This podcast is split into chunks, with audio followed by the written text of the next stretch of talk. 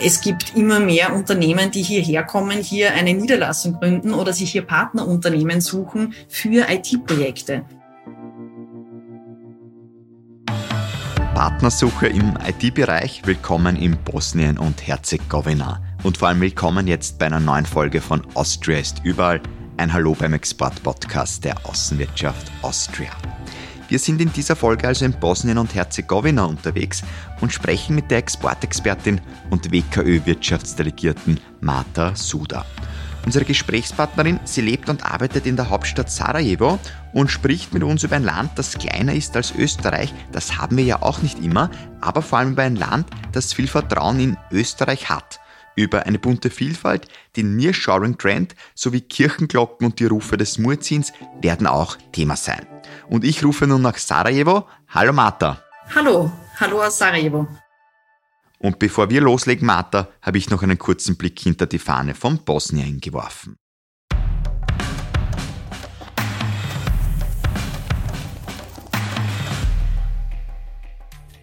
West Virginia Mountain Mama, so heißt es im Klassiker von John Denver, Take Me Home, Country Roads, der da auch vielleicht an Bosnien und Herzegowina gedacht haben könnte, das sogar flächenmäßig kleiner als der US-Bundesstaat ist. Denn der gesamte Westen des Landes ist ganz schön bergig, mit Ausnahme der Adriaküste. Apropos Adriaküste, hier denkt man doch gleich ans schöne Meer, das es bei Bosnien und Herzegowina auch gibt, wenn auch der Zugang mit nur knapp 20 Kilometern Küstenlinie bescheiden ausfällt. Und für Aufsehen hat da auch der Bau der Beljeschatzbrücke gesorgt, Kroatiens Brücke übers Meer, auf der man mit einer Höhe von 55 Metern das Land Bosnien und Herzegowina umgeht. Was dazu die tierischen Bewohner im Berucica Urwald sagen würden, dem letzten Urwald Europas, vermutlich nicht viel, denn die haben sowieso lieber ihre Ruhe und darüber hinaus ist der Urwald in vielen Teilen wegen der Dichte der Pflanzenwelt unerreichbar für uns Menschen. Und das wird hoffentlich noch so bleiben.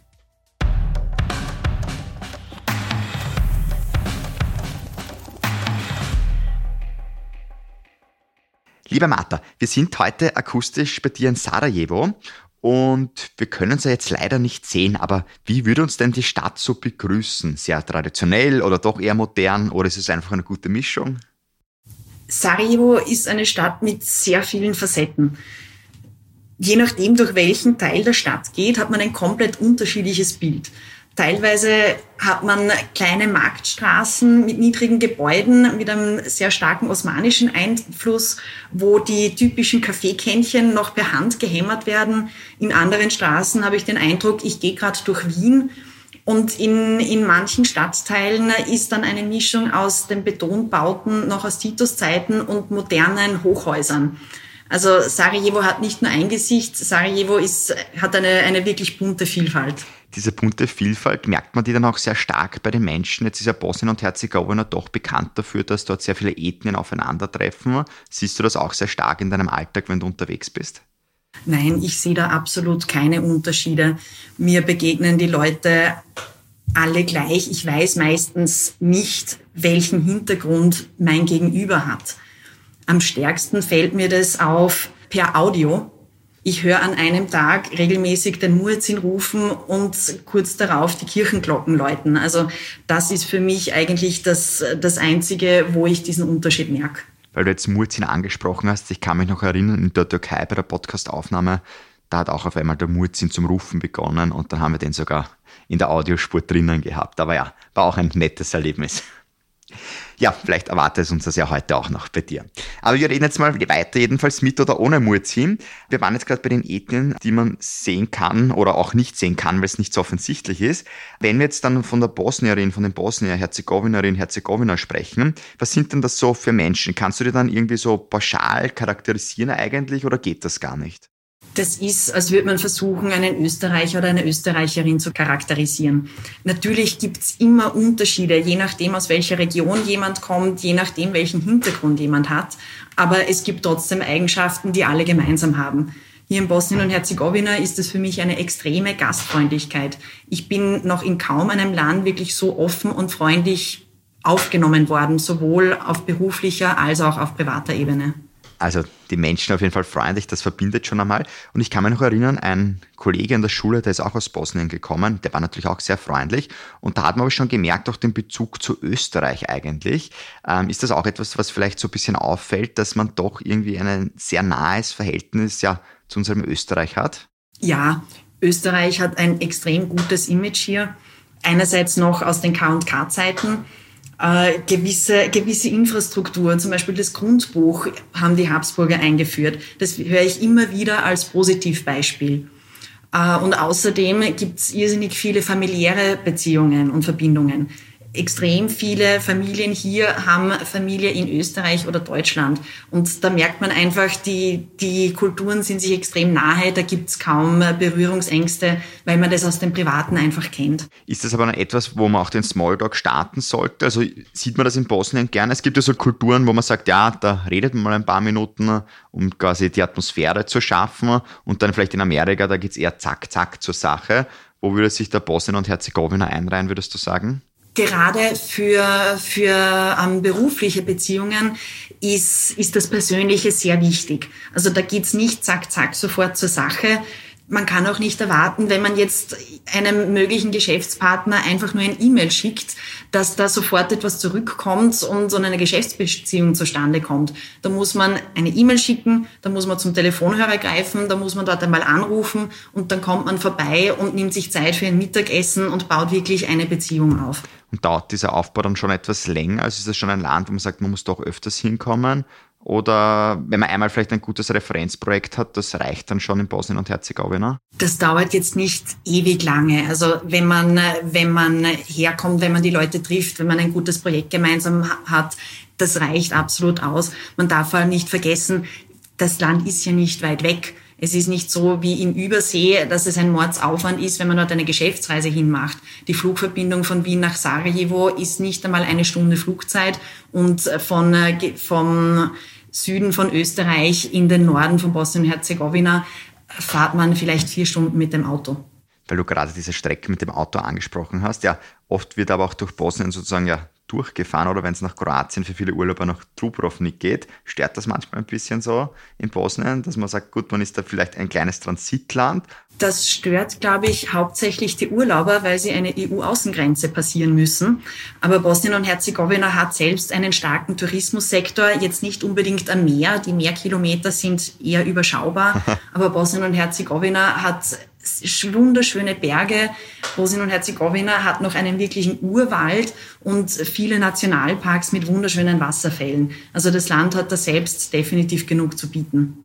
Also spürt das auch der Tourismus, dass das schon sehr viele Leute anzieht? Absolut. Es gibt extrem viel Tourismus, gerade aus den benachbarten Ländern, aber auch aus Zentraleuropa und spannenderweise auch einiges an Tourismus aus dem arabischen Raum.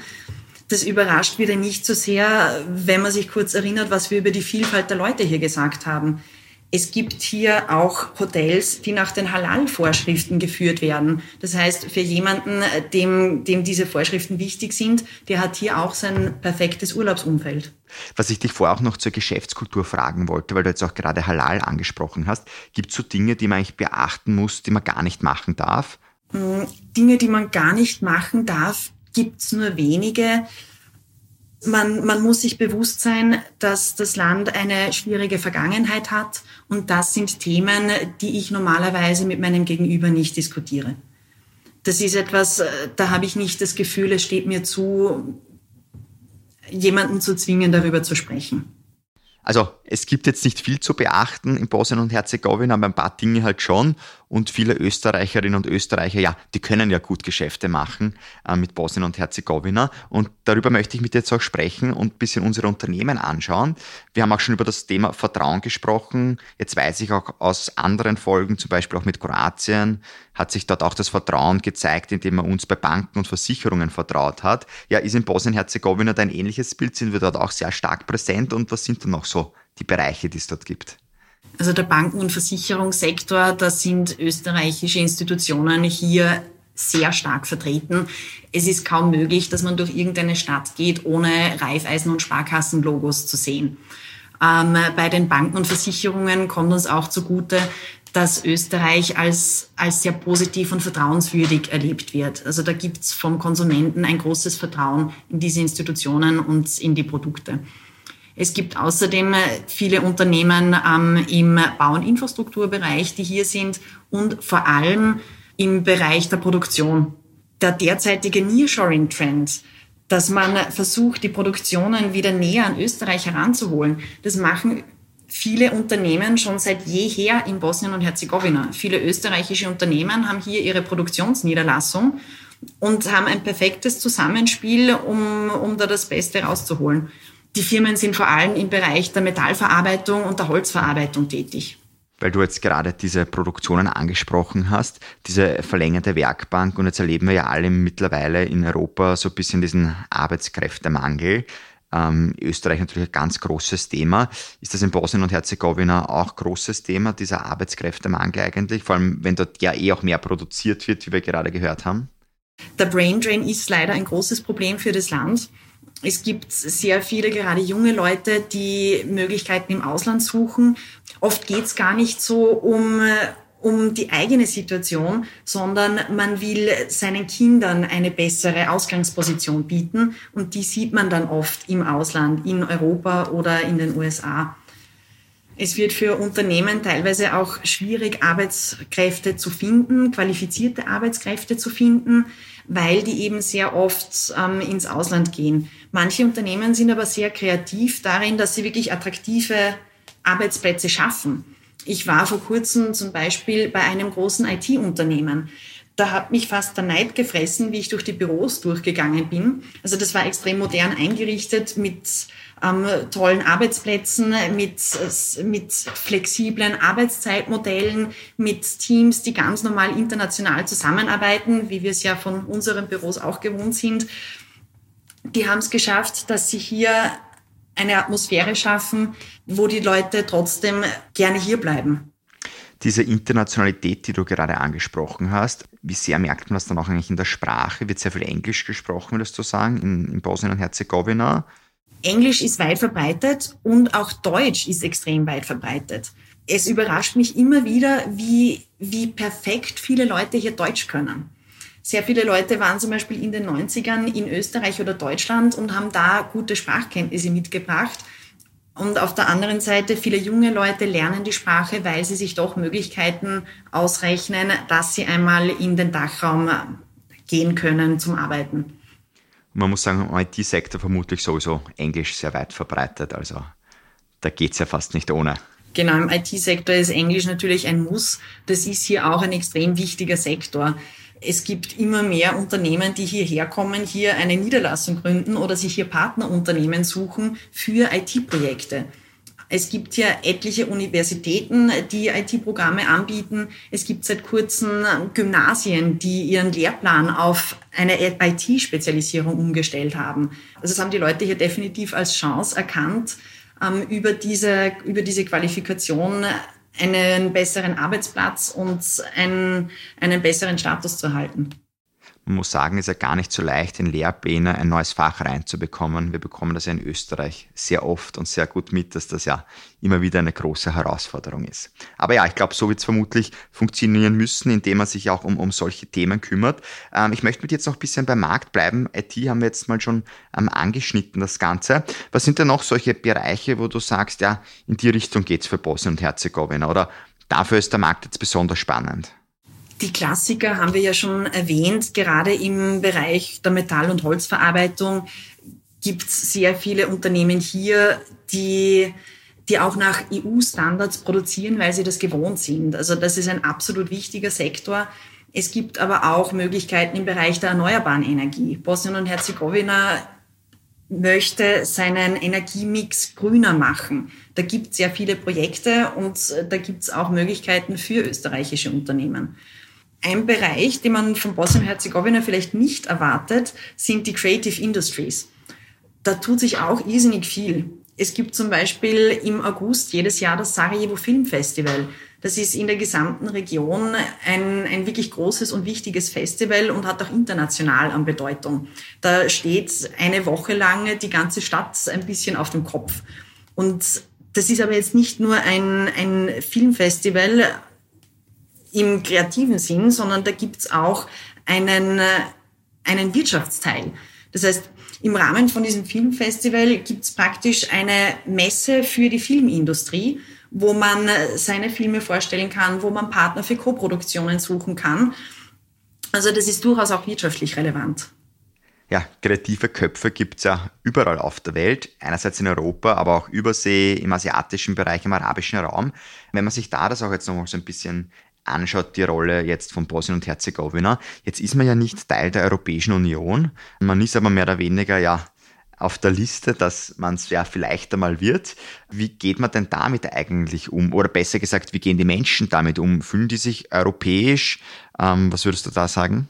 Mein Eindruck ist, dass sich die Menschen hier definitiv europäisch fühlen und es definitiv ein, ein Zugehörigkeitsgefühl auch zur EU gibt. Die EU-Perspektive ist eine irrsinnig wichtige für das ganze Land. Es war auch die Verleihung vom Kandidatenstatus im Dezember 22 ein irrsinnig wichtiges Zeichen für die Leute hier von der EU. Wir wollen euch dabei haben.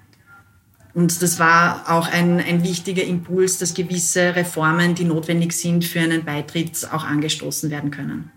So funktioniert es ja auch, glaube ich, ganz gut gerade mit ja, Sonderabkommen, wenn man so möchte. Ja, das Land ist schon sehr, sehr gut herangeführt an die EU.